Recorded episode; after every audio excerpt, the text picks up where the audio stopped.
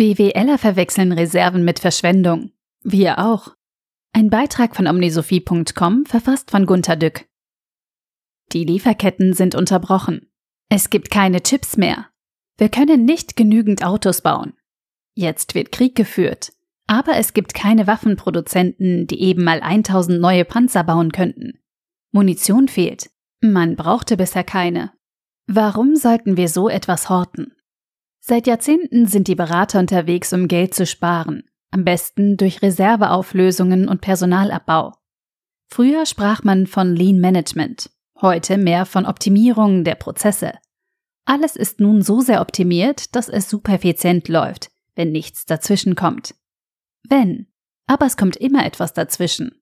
Ein Krieg, ein Lockdown in Shanghai, eine einzige Bankpleite, die das ganze Finanzwesen crasht, eine Dürre oder ein schwarzer Schwan. Aber nein, man hat es nicht dabei belassen, alles nur zu optimieren. Alles wurde unter der Annahme verschlimmbessert, dass es nie Ausnahmeereignisse gibt. Darüber hinaus ist man rücksichtslos dazu übergegangen, die Mitarbeiter in Form von unbezahlten Überstunden auszuräubern. Sprich, man schaut der Selbstausbeutung der Homeoffice-Tätigen gut gelaunt zu. Es begann mit der Idee des Lean Management, dessen Grundregeln lauten bekanntlich keine Verschwendung, keine Überlastung von Mitarbeitern, Führungskräften und Maschinen, keine Unausgeglichenheit, keine Abweichungen und Wertschätzungen der Menschen, insbesondere sie ernst nehmen.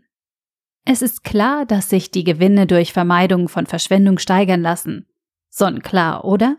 Verstehen Sie diesen Gesichtspunkt? Echt? Was aber ist denn Verschwendung? Das Toyota-Modell kennt sieben Verschwendungsarten, zum Beispiel unsinnige Wartezeiten, Überproduktion, falsche Bestände, Fehler in der Qualität etc. Wer aber alle Reserven als Verschwendung brandmarkt und abbaut, betreibt schon kein Lean Management mehr und steht folglich im Regen. Die Bahn hat keine Reserven.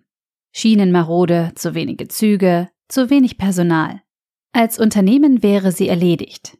Der Flugbetrieb ist eine Katastrophe. Das Gesundheitswesen auch.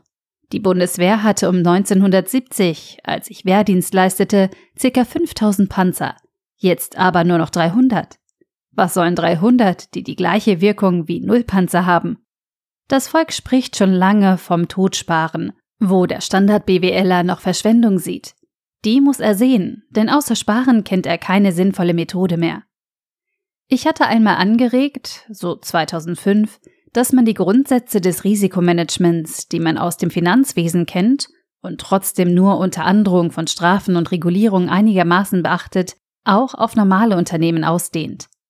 Warum unterzieht man nicht normale Unternehmen einem Risikostresstest? Da winkten sie alle ab. Wozu brauchen wir solche theoretischen Übungen? In den Management-Etagen werden Risikoüberlegungen tabuisiert. Mana werden diskriminiert und etwa so angegangen. Haben wir sie als Schwarzseher engagiert oder als Führungskraft? Oder wie? Sie sehen Risiken, das Quartalsergebnis zu erreichen? Warum sind Sie so negativ? Wie groß ist der Umsatz Ihres Bereichs, wenn alle Ausschreibungen gewonnen werden, bei denen wir mitbieten?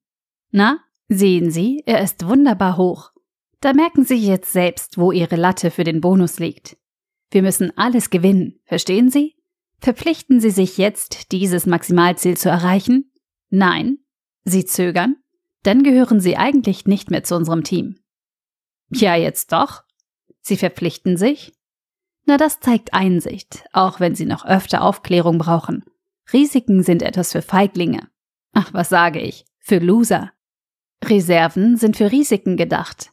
Aber es gibt weiterhin keine Reserven mehr. Wir haben das Projekt ohne Risikopuffer angeboten, sonst gewinnen wir den Deal nicht. Ich habe Manager zittern sehen. Sie hatten Angst, den angebotenen Auftrag zu bekommen. Reserven decken Risiken ab. Wer die nicht einmal denken darf, braucht keine Reserven. Wenn die Risikofälle eintreten, dann schreien alle. Warum ist die Bundeswehr nicht einsatzfähig?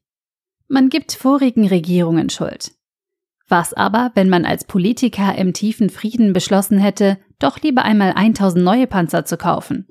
Wenn sie zu dem erinnerungsfähigen oder vorstellungsfähigen Teil der Bevölkerung gehören, dann werden sie vor sich die wütenden Demonstrationen sehen, die wilden Fragen, zu wessen Lasten die Ausgaben gehen. Mehr Panzer, mehr Armut, hätte es geheißen, und die Regierung wäre hinweggefegt worden. Unser Volk wütet seit Jahren gegen die Schuldenbremse. Es soll bitte mehr ausgegeben werden als eingenommen. Immer. Ich habe gerade im letzten Abschnitt einen zynischen Chef reden lassen, der sich die Gedanken an Risiken in seinem Firmenbereich verbittet. Da frösteln sie eventuell noch. Aber unsere Wählergemeinschaft fordert konsequent den Kopf jeden Politikers, der die Schulden senken wollte oder eben alles Marode in unserem Land sanieren wollte. Wir überaltern.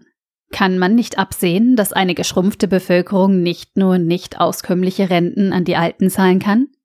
Dass einfach das Bruttosozialprodukt sinkt, wenn es weniger Menschen erarbeiten? Dass uns das Klima einiges abfordern wird? Das sind keine Risiken, also Folgen von Ereignissen, die eintreten können oder nicht. Es sind feststehende Betonwände, gegen die wir ansausen.